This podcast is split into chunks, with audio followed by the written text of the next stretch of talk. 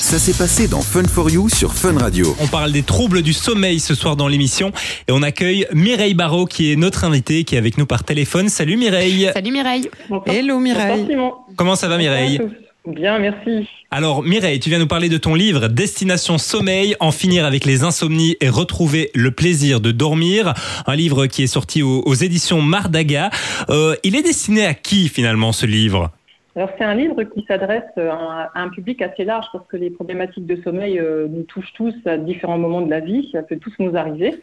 Et donc l'idée du livre, c'est vraiment qu'il y ait beaucoup de ressources proposées en fonction de certaines situations euh, qu'on peut rencontrer dans la vie, parfois des problèmes d'insécurité, des problèmes euh, de stress, des jeunes enfants qui viennent nous réveiller. Comment est-ce qu'on peut apprendre finalement à rester en équilibre et à maintenir à la fois un temps de sommeil suffisamment conséquent, ou quand il ne l'est pas, quelles ressources on peut trouver?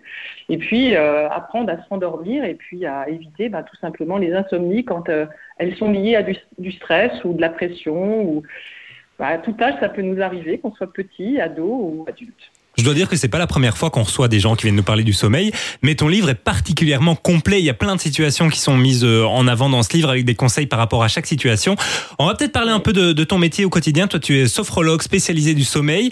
C'est quoi finalement quelqu'un qui est sophrologue? Alors quelqu'un qui est sophrologue, c'est euh, la sophrologie, c'est une discipline qui euh, permet en fait d'interagir de façon consciente, d'utiliser les ressources corporelles, émotionnelles ou mentales dans un sens ou dans un autre pour maintenir un équilibre. Par exemple, quand on se réveille la nuit et puis qu'on on commence à avoir des pensées, euh, qu'on a un hamster qui s'agite, vous savez, dans notre, dans notre crâne, il y a un petit animal qui se réveille, qui commence à mouliner, ben, on peut apprendre à détourner euh, cette activité, à la canaliser en orientant par exemple son attention sur son corps, sur sa respiration, sur d'autres parties du corps. Et quand on est entraîné à, faire fonctionner ces interactions, euh, ben, elles sont utiles parce qu'elles peuvent vraiment nous aider. Donc on va s'en servir nous, moi je suis spécialisée sur le sommeil, mais on peut s'en servir aussi pour la douleur, on peut s'en servir pour apprendre à plus se concentrer, euh, pour rester dans l'équilibre quand il y a des événements qui viennent euh, nous faire perdre cet équilibre qui est quand même très précieux quand il y a du stress notamment ou des événements de la vie euh, qui nous balayent. Et donc c'est vraiment d'apprendre finalement à mobiliser ces ressources euh, et pouvoir s'en servir comme on le souhaite dans une direction positive. Donc on peut se servir du mental pour euh, détourner une activité corporelle douloureuse, par exemple. Hein. C'est intéressant, par exemple, de penser à quelque chose qu'on aime vraiment fort, de s'imaginer au bord de la plage alors qu'on a mal. La douleur s'atténue quand on va dans ce registre-là. Ce sont des ressources accessibles à tous, à tout âge, mais il faut un peu les entraîner. Cependant, on n'a pas, besoin de 10 ans de pratique pour en profiter. Si on commence à être régulier dans certaines pratiques, euh, c'est un peu une forme de méditation intentionnelle qu'on va, explorer en faisant de la sophrologie. Et on a plein de ressources pour le faire. La respiration, on peut en être une. On peut synchroniser des respirations avec une intention pour s'apaiser. On peut faire plein de choses, en fait. Et c'est des ressources qui sont accessible à tous, je le disais, et qu'il faut juste apprendre à découvrir. Donc notre métier, en tout cas mon métier, c'est ce que je fais au quotidien, c'est donner accès à ces ressources et puis euh, amener sur un chemin pour que cet entraînement devienne possible et puis que, ses capacités se renforcent tout simplement. Moi, je me demandais, bonjour, c'est Pénélope, euh, la psy. euh, je me demandais qu'est-ce qui t'avait euh, poussé à justement à te spécialiser dans le sommeil? J'étais en train de me demander si c'était un peu lié à une expérience de vie perso ou si finalement non, c'était quelque chose qui t'avait intéressé. Et pourquoi spécifiquement ça? Alors, alors, dans mon histoire de vie, euh, j'ai eu euh, en fait l'opportunité euh, de démarrer mon activité aux Pays-Bas. Et ma première activité, moi je travaille beaucoup, j'accompagne beaucoup de personnes qui ont des problèmes de stress et j'ai eu l'occasion de d'accompagner des personnes qui étaient en arrêt maladie pour certaines, euh, qui avaient vraiment des problématiques de stress très conséquentes et euh, très conséquentes. Et euh, en les questionnant, ces personnes, j'ai pu faire une observation. Elles avaient toutes des problèmes de sommeil qui étaient installés depuis très longtemps. Donc à un mmh. moment, cette réflexion était systématique. À chaque fois, je faisais la même observation et donc j'ai eu l'idée de, de, travailler en amont, de me dire finalement cet état dans lequel elles sont. il est certainement provoqué par peut-être par ce problème de sommeil qui précipite euh, un état qui, se, qui, est en train de, se dégrader. Si on agissait sur le sommeil précocement, est-ce que ça permettrait pas d'éviter éventuellement le dérapage, l'arrêt maladie, mhm. pour certaines personnes qui étaient en burn-out par exemple, voire en dépression ou en mi-temps thérapeutique pour des problèmes de gestion de stress? Et ça c'est intéressant parce que moi j'ai démarré cette, cette démarche-là en 2008. Euh, et aujourd'hui, euh, il y a des études qui montrent qu'effectivement, le trouble du sommeil va vraiment être un acteur majeur de la, dégringolade de, santé qui va se présenter quand on commence à être juste euh, qu'on commence à ne plus bien dormir, ben, toutes les facultés qui nous permettent normalement pendant le sommeil de récupérer, ben, on les a pas et ça va dégrader notre état psychique, ça va dégrader notre état physique et ça va nous amener finalement à basculer d'une bonne santé à une santé plus précaire, voire difficile et à des, à des états aussi euh, d'anxiété ou de dépression sommeil, voilà. Pardon? De dépression important aussi. moi, j'ai déjà vu ça sur des troubles du sommeil. Oui. Ouais. Donc du coup, c'était moi j'en suis, venue là parce que moi je suis une bonne dormeuse et je dois vous dire j'adore dormir et je dors 9 heures. Oh bah, je pense que là on s'y retrouve tous autour de la table. Hein. voilà. Pénélope euh, n'a pas l'air euh, entre les deux moi. je suis moyenne dormeuse, je dirais. Ah, moi j'ai aussi une petite question que enfin voilà, je me posais là tout de suite. On dit souvent que par exemple quand on dort mal etc, on prend un peu 10 euh, heures de moins dans la vie, enfin façon de parler. Et donc, du coup, je me demandais si, par exemple, on a vraiment eu un très mauvais sommeil, par exemple, pendant 20 ans de notre vie, est-ce que si on le change maintenant, ça va un petit peu rattraper ça ou euh, ça va rien changer?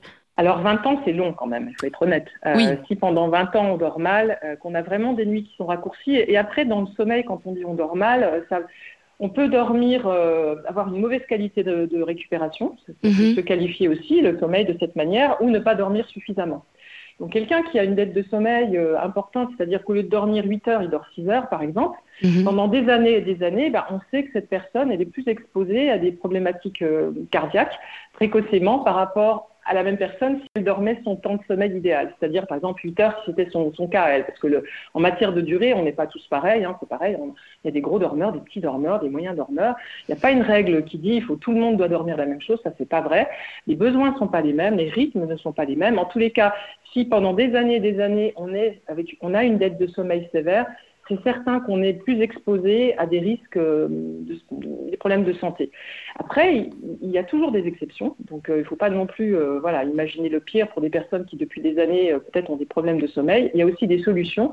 Et puis, il n'y a pas que le sommeil qui joue quand on veut réparer, je dirais, du retard accumulé, l'alimentation, l'activité physique, tout ça, ça peut aussi aider à ce qu'on retrouve une, une bonne santé et qu'on se remette en route voilà, pour retrouver aussi une qualité de sommeil, parce que tout ça, ça joue.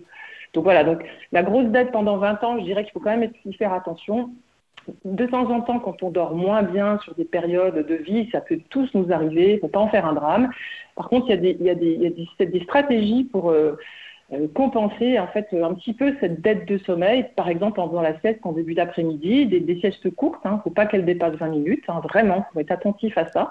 Ouais, parce que sinon on rentre dans un sommeil profond, c'est ça? Oui, oui, oui. Alors après, pour en sortir, c'est compliqué. D'ailleurs, quand on fait une sieste et qu'on se sent pas bien après la sieste, c'est que soit on a trop dormi, ou soit qu'on a fait une sieste, euh, donc elle était trop longue ou trop tardive. Il y a vraiment un créneau horaire en début d'après-midi où on frissonne après le déjeuner, on a un petit moment comme ça et on a un appel de sommeil. Et là, idéalement, il faudrait qu'on se repose. Et ça, c'est vrai pour tout le monde. Hein. Il y a des études qui montrent que voilà, il, y a des, populations dans le monde où il y a des centenaires en pleine forme, mais ils ont une pratique commune qui est la pratique de la sieste. Ce que je veux aussi dire, c'est que chez les jeunes, c'est très intéressant de faire la notamment pour les étudiants, parce que c'est un moment pour eux où ils vont commencer à, faire basculer des, informations de leur disque dur, de tout ce qu'ils ont appris de la matinée, euh, pour que la nuit suivante, ces informations sont consolidées. Donc, ils peuvent alléger une partie de leur disque dur, commencer à désaturer cet espace qui a peut-être reçu beaucoup d'informations juste en pratiquant cette petite sieste en début d'après-midi. Donc, elle est vraiment à recommander et c'est une source de bonne humeur, c'est une source de bonne santé, c'est une source de performance. On augmente de 30% nos performances après-midi quand on fait cette petite sieste de 10 à 20 minutes. Donc, moi, je vous la recommande. Moi, je suis euh, une adepte. Moi, je suis convaincue que là, il y a plein d'étudiants qui sont super d'accord, qui vont être très contents d'entendre cette information c'est vrai qu'en Belgique, pour le moment, dans les étudiants du supérieur, oui. c'est la période des examens. Donc le conseil que tu donnes aux étudiants, c'est de faire une petite sieste d'une vingtaine de minutes pour que l'information commence déjà à, rentrer dans la tête finalement. Elle a dit aussi les étudiants. Donc moi, je suis pour les étudiants et surtout pour les autres. bah, J'étais déjà en train de me dire euh, où est-ce que je vais pouvoir faire ma sieste de 10 minutes demain après le tour de midi? c'est vrai qu'au travail, c'est pas évident. Alors, c'est vrai qu'on peut. Alors, il y a différentes façons de faire la sieste. Nous, en sophrologie, par exemple, moi, je guide ce que j'appelle des siestes neuronales. Donc, c'est une, sieste que je vais guider avec ma voix et, euh, et, pour faire entrer finalement dans, le sommeil. Euh, certaines ondes cérébrales, les ondes de l'endormissement qui sont des ondes alpha, qui sont des ondes qui se ralentissent et qui déjà nous reposent. Et puis plus on continue à descendre vers le sommeil léger, très léger, plus on va avoir euh, ben, des ondes qui sont encore plus lentes, qui, vont nous permettre de récupérer, qui sont les ondes θ. Donc même si on ne dort pas, mais qu'on se met dans un endroit un peu paisible, pour les étudiants, moi je leur recommande d'aller par exemple à la bibliothèque ou de mettre leurs lunettes de soleil et de se mettre dans un petit coin où ils sont tranquilles, ils mettent leur casque. Et on peut avoir des siestes guidées. hein. Il y a beaucoup, beaucoup de matériel qu'on peut trouver aujourd'hui sur, euh, sur YouTube. Il y, a, plein de, voilà, dans mon livre aussi, il y a plein de ressources, mais il y a, il y a des ressources aujourd'hui auxquelles on peut accéder. Et en pratiquant ces exercices, eh bien, on va vraiment déjà, même si on ne dort pas, on va quand même avoir un changement d'état parce que nos ondes cérébrales changent pendant cette pratique et qu'elles vont nous reposer. Donc voilà, donc il y, a- plein de façons de faire la sieste. Et par- parfois, pour certains, c'est dans la voiture. Il y en a qui vont aux toilettes. Il y en a, voilà, il y a des stratégies à trouver. Mais en tous les cas, euh, même si on n'a pas de lit, on peut apprendre à faire la sieste assis. Et ça, c'est important parce que quand on sait la faire, du coup, on peut faire ça à peu près n'importe Bah, je pense qu'on l'a tous fait quand on était étudiant, à mettre euh, ses bras euh, un peu croisés sur son banc et, et mettre sa tête dans ses bras. Et puis c'est vrai Ouais. que de plus en plus, tu n'entends plus trop le bruit qui est autour de toi, alors que tu dors pas vraiment. C'est quand on rentre donc dans, dans cet état un peu euh, de, de, de pré-sieste, c'est ça l'idée. Ouais, exactement. On descend, on se laisse aller. Alors c'est une forme de lâcher prise. hein. Euh, les, les- les étudiants ont vraiment, enfin, on peut tous apprendre à la faire parce qu'il y a- il y, a des personnes qui vous disent je ne sais pas faire la sieste, je ne peux pas faire la sieste. Moi, je faisais partie de ces personnes-là qui, euh, il, y a, il y a 25 ans, étaient incapables de faire la sieste. J'ai appris à la faire et aujourd'hui je l'enseigne. On l'apprend aussi aux navigateurs. hein. Euh, Les navigateurs, là, il y en a qui sont en route, qui font une course euh, en solo. Eh bien, ces gens-là, ils apprennent à faire des, des micro-siestes, des Micro-siestes, petites ouais. siestes courtes ou des power naps. Parce que quand ils sont en course, il faut qu'ils aient des espaces de, de réparation. C'est absolument nécessaire. Sinon, ils, se- ils- ils prennent des risques. Ils prennent le risque de s'endormir, euh, de, ne pas, de ne pas se réveiller. Ils prennent le risque de tomber. Ils prennent le risque d'avoir des hallucinations. Et ça, c'est un souci. Donc là aussi, se dire que c'est un- vraiment une, un- une ressource, c'est une, un outil pour la performance. Donc voilà, en fonction de ce qu'on a besoin de faire. Euh, dans le milieu sportif aussi, c'est très très utile de savoir la faire. Du lundi au jeudi, 19h, 20h, C'est Fun for You sur Fun Radio. On va continuer de, de parler de ton livre, hein, Destination Sommeil, en finir avec les insomnies et retrouver le plaisir de dormir. Un livre euh, dont le nom prend tout son sens, hein, Destination Sommeil. Tu compares d'ailleurs tout au long du livre le sommeil à un voyage. Pourquoi tu fais ça finalement? Parce qu'on part en voyage toutes les, toutes les nuits, en fait. Euh, le sommeil, c'est un espace d'abandon. Et euh, ben, quand on commence à se laisser aller dans les bras de Morphée et qu'on ferme les yeux, il se passe quelque chose qu'on ne va pas contrôler. Et oui, on part en voyage. Et qu'on le veuille ou non, on y va. Et ça, c'est intéressant parce que euh, quand effectivement le voyage commence à être mouvementé, eh bien, on n'a pas la même satisfaction quand on va terminer le voyage. On ne va pas se sentir reposé de la même manière. Donc, c'est pour ça que cette attention-là, elle est euh, pour moi importante à partager, de dire euh, prenons soin de notre espace de repos et faisons en sorte qu'il soit euh, suffisamment conséquent, mais qu'on lui donne aussi une forme de qualité. Voilà, qu'on en prenne soin. C'est important. Alors, il y a, il y a- il y a plein de trucs hein, dans, ton, dans ton livre. Euh, tu parles de découvertes scientifiques, tu donnes des recommandations, il y a des exercices, il y a des conseils. Et, euh, tu expliques aussi le fonctionnement du sommeil. Et il y a même des, des QR codes avec euh, des audios. Explique-nous un peu comment c'est... Qu'est-ce qu'on retrouve finalement dans, dans ces audios Alors, les audios, en fait, ils sont en, en lien avec euh, des situations que j'ai décrites et que je rencontre le plus fréquemment en consultation, puisque moi, ça fait plus de 13 ans que je reçois en consultation avec, pour les problèmes de sommeil. Ouais. Donc j'ai vraiment euh, travaillé sur euh, identifier les problèmes qu'on va euh, ressentir le plus fréquemment, alors qui vont toucher certaines populations, des tranches d'âge, des situations de vie, et puis apporter finalement une sorte de programme avec des audios à pratiquer, avec une progression, qui sont des séances de sophrologie que j'ai enregistrées, avec des petits exercices que je détaille, qui sont pas très longs, mais qui vont permettre au fur et à mesure ben, de, de, de sortir de cette problématique et puis euh, d'avoir des ressources pour ne pas y retourner, parce que ça c'est un sujet aussi.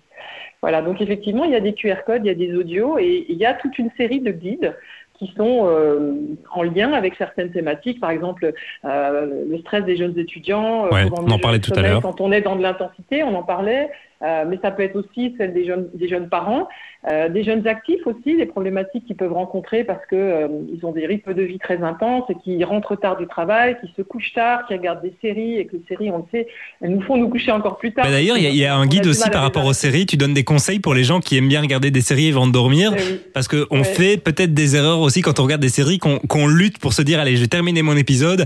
C'est peut-être pas euh, idéal de faire ça.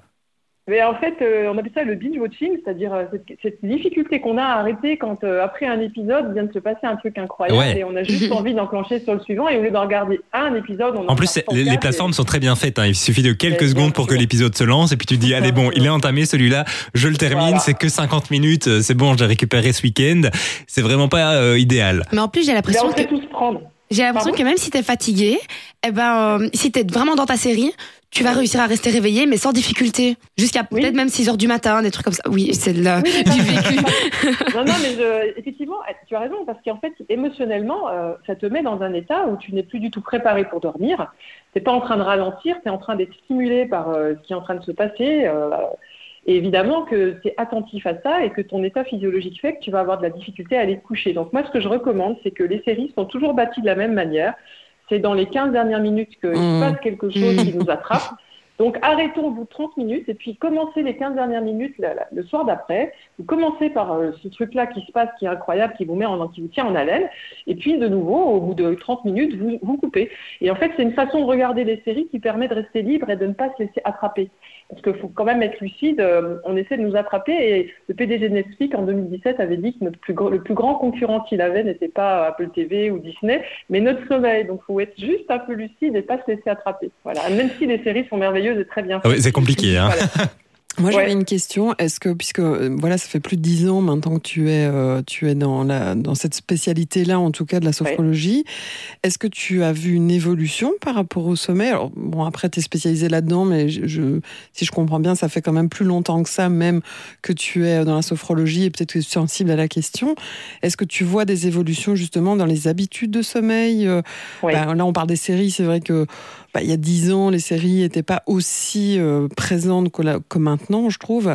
Et alors, bon, moi, je, Et puis on les regardait à la télé, on avait Ouais. deux épisodes par Voilà, semaine, ouais, il fallait Oui, attendre la voilà, semaine d'après. Exactement. Enfin, moi, je suis d'une génération où euh, on se tapait pas euh, la saison complète euh, en une soirée si on avait envie, quoi. hein, mais Ouais. c'était pas possible.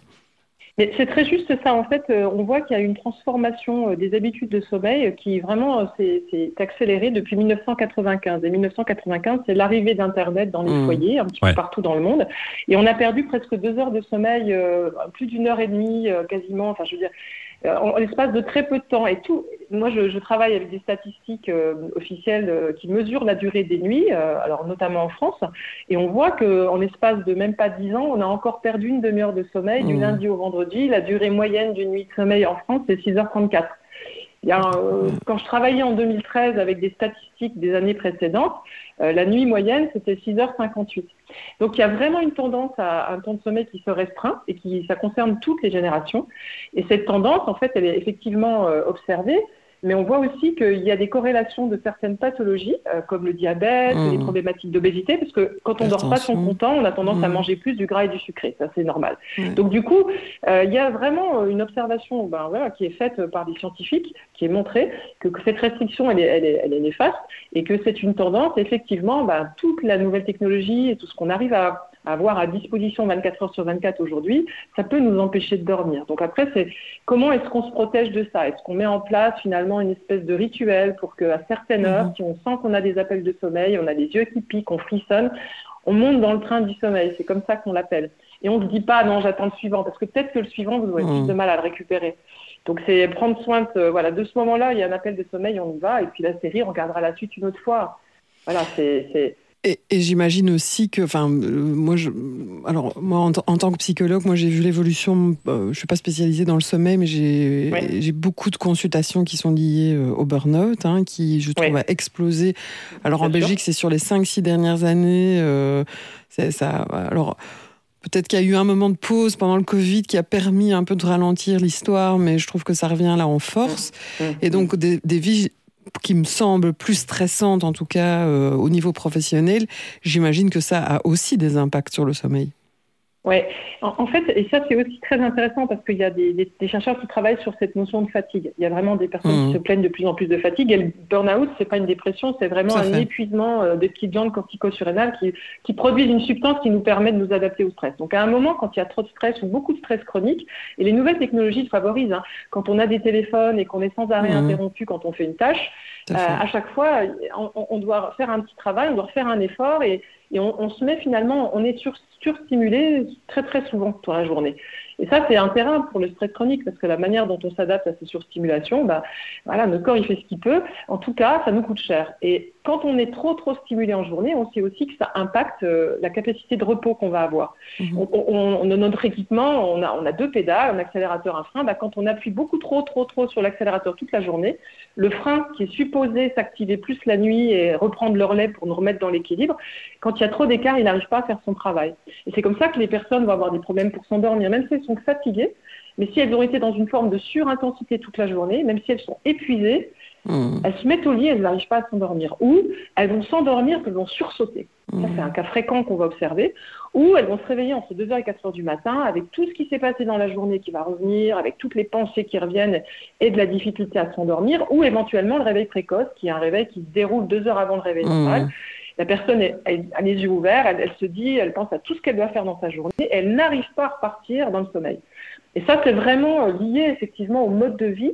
Mais les nouvelles technologies, elles sont extrêmement impactantes par rapport à ça. Après, il faut qu'on apprenne, nous, à s'en servir d'une manière plus intelligente. Oui, parce que j'allais Il y a dire, vraiment euh, des choses à optimiser. vu l'évolution des choses, on est un peu mal barré, quoi. C'est vrai que Non, moi, je- Oui, en même temps, il y a du bon sens qui revient, c'est-à-dire euh, de se dire, tiens, les notifications, je les coupe, euh, Ouais, je ne ouais. suis pas sur 25 réseaux en même temps. Euh, Il y, a- il y a un chercheur euh, euh, néerlandais qui s'appelle Théo Campernolé qui, qui fait une étude avec un groupe d'étudiants. Vous les faites travailler une demi-heure, vous les laissez travailler. Si vous les interrompez, vous reprenez le même groupe trois fois, ils vont trois fois moins loin dans ce qu'ils ont réussi à Mhm. accomplir.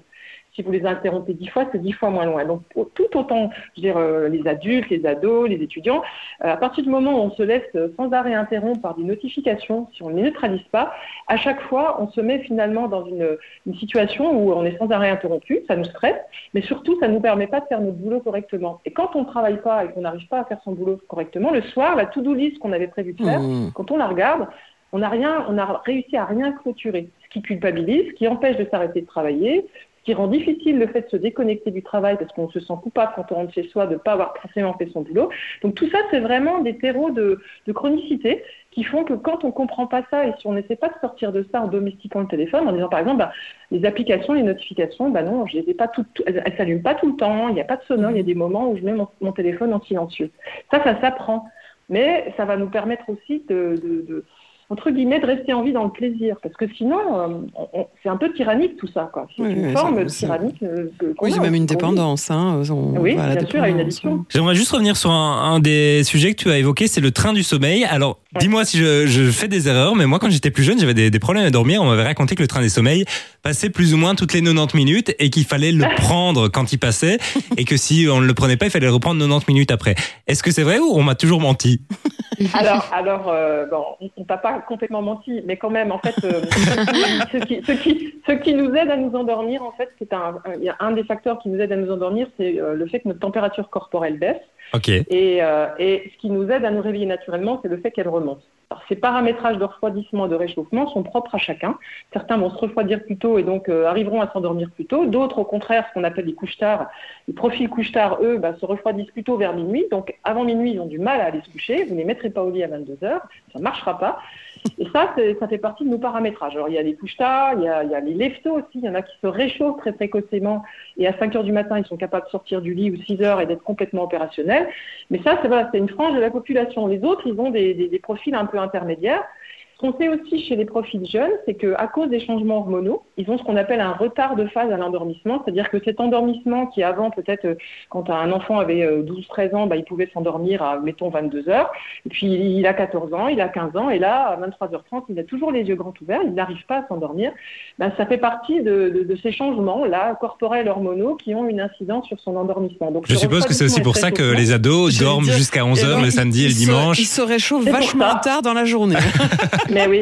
Alors après, les, les ados, les ados, bien sûr, qui se couchent tard, mais le matin à l'école, ils doivent se lever tôt. Euh, on appelle Ouais. ça le jet lag social. Et ça, c'est un sujet. euh, nous, ça fait des années en France qu'on parle des rythmes scolaires, mais euh, ça bouge pas. Et pourtant, on sait que ce serait mieux pour eux s'ils démarraient un peu plus tard, parce qu'en fait, naturellement, leur rythme biologique fait que. Ben oui, ils vont s'endormir plus tard et ils font pas exprès. Si en plus ils, font de l'écran en exposant en fait, leurs yeux à des, à des lumières bleues et blanches, ça vient inhiber une hormone qui nous aide là encore à dormir, à nous endormir, qui est l'hormone du sommeil. Donc ils ont la double peine, les ados. Est-ce qu'il y a un moment où tu ça. conseilles, par exemple, on se dit deux heures avant d'aller dormir, on arrête les écrans, ou il y, a- y un ouais. temps euh, qui est idéal? Les, Les écrans de proximité. Euh, la télé, c'est un peu différent parce qu'on est un peu, on est plus éloigné, mais dès qu'on est en proximité, à peu près à une, 50, une distance de 50 cm, on arrête ouais, une heure et demit, deux heures avant et, euh, et on prend un livre à la place, on, on fait d'autres choses. On Bah, ton livre, pas, par euh, le exemple. Oui. voilà, on prend mon livre. on s'endort avec une pote. Mais. Non, mais c'est ça pour on en rit, mais c'est vrai que la façon dont les nouvelles technologies sont rentrées dans nos vies, elles sont formidables, ces nouvelles technologies, mais parfois elles viennent aussi nous perturber et on s'en rend pas toujours compte. Donc autant le savoir. euh, Il y a des ressources pour changer ça, il y a des solutions à trouver, il y a des stratégies à mettre en place. Ça fonctionne. Voilà. Donc Mais moi, j'avais juste une dernière petite question, peut-être un peu bête, mais du coup, euh, quand tu disais qu'il y avait le corps qui se refroidissait, par exemple, avant, enfin, quand il est prêt à dormir, est-ce que c'est pour ça que quand on est fatigué, souvent on a froid? Oui, on va frissonner. Oui, c'est souvent que le, le corps nous envoie un signal de fatigue. Oui. C'est, euh, pour nous endormir, on a besoin d'une pression de sommeil. Euh, la pression de sommeil, elle va se manifester par euh, les yeux qui piquent, le bâillement. euh, le refroidissement fait partie aussi des signaux corporels. Moi, j'ai les Euh, cheveux qui grattent quand je suis fatigué. Je sais pas si c'est quelque chose de courant, mais quand je commence à me gratter les cheveux, je sais que c'est l'heure d'aller dormir. C'est l'heure d'aller dormir. Mais je, moi, je suis toujours. euh, je trouve que notre corps, il est merveilleux. Il nous envoie plein de signaux. Il faut juste y prêter attention. Ouais. Donc, euh, plutôt que forcer à se dire, euh, ouais, je regarde l'épisode suivant, ou je continue à jouer, ou je, je surfe sur Internet, je sens que ça arrive. Eh bien, je suis ces signaux, je vais me mettre au lit, et là, j'ai plus de chances de m'endormir vite et de, de- voilà, d'avoir une bonne nuit, de- d'être réparé.